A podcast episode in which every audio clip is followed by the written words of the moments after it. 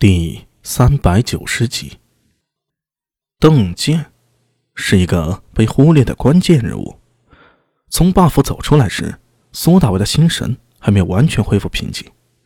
这次伪装成邓健潜入新罗使团，收获远超之前的预估，但是同时也带来了更多的问题。按照现在掌握的信息，邓健是高句丽间谍，而且手里掌握有开启蓝池的钥匙。这是一个重要的情报，有必要告知李克师啊？不，好像还遗漏了什么。苏大为停下脚步，发现自己不知不觉走到第一次与周良巡街的地方。站在安化门前，左手是长长的石桥，右手是通往远处的长街。阳光微微偏西，这让苏大为的眼睛不由得眯了一下。新罗使团也忒抠门了，居然没有留自己吃饭。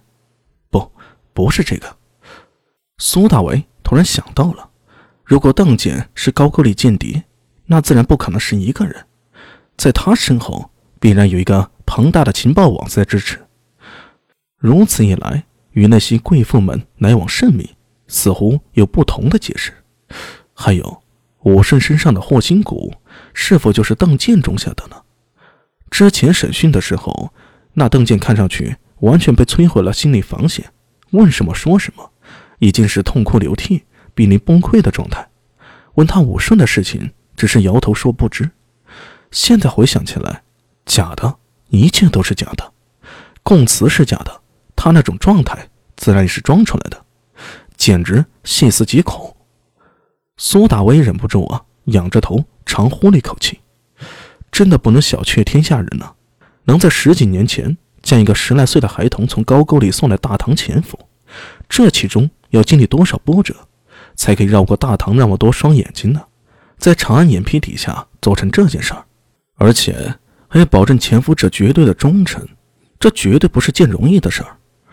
幕后被局的人呢，真的是好手段、好心机啊，下得一盘好大的棋啊！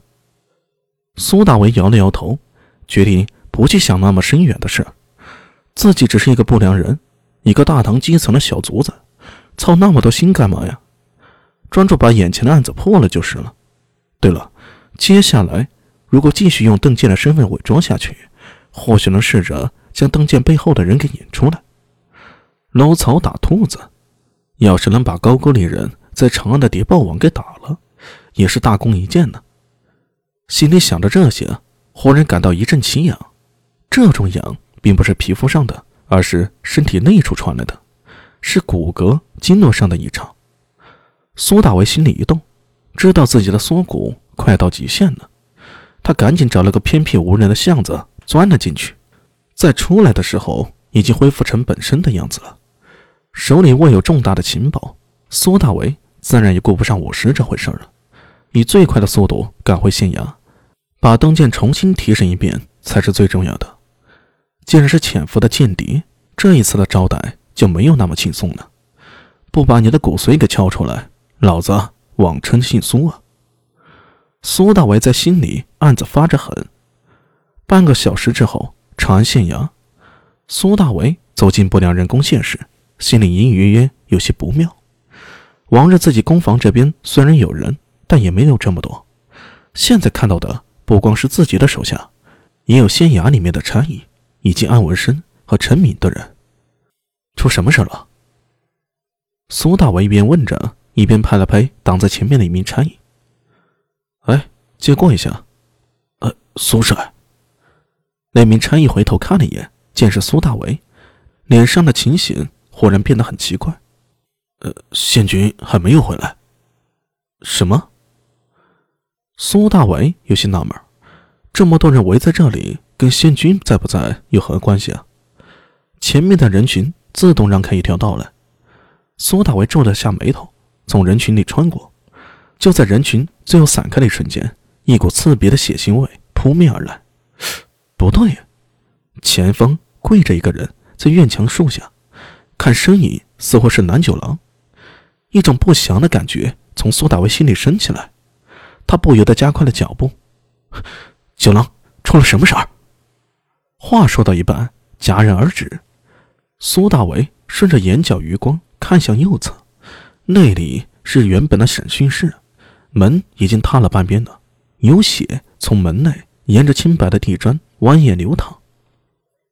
阿米，阿文生不知何时啊，来到了苏大为身后，伸手拍了拍他的肩膀。你们昨天抓的那个人跑了，他还杀了几个不良人，可惜当时我不在。节哀。苏大为下意识的转头看了安文生一眼，然后继续向南九郎走去。九郎，谁死了？谁？他没有继续问下去，站在南九郎身后，他看到拐子爷躺在地上。拐子爷。躺得很安详，连那条瘸腿都好像好了。他的头颅不在脖颈上，在南九郎的怀里。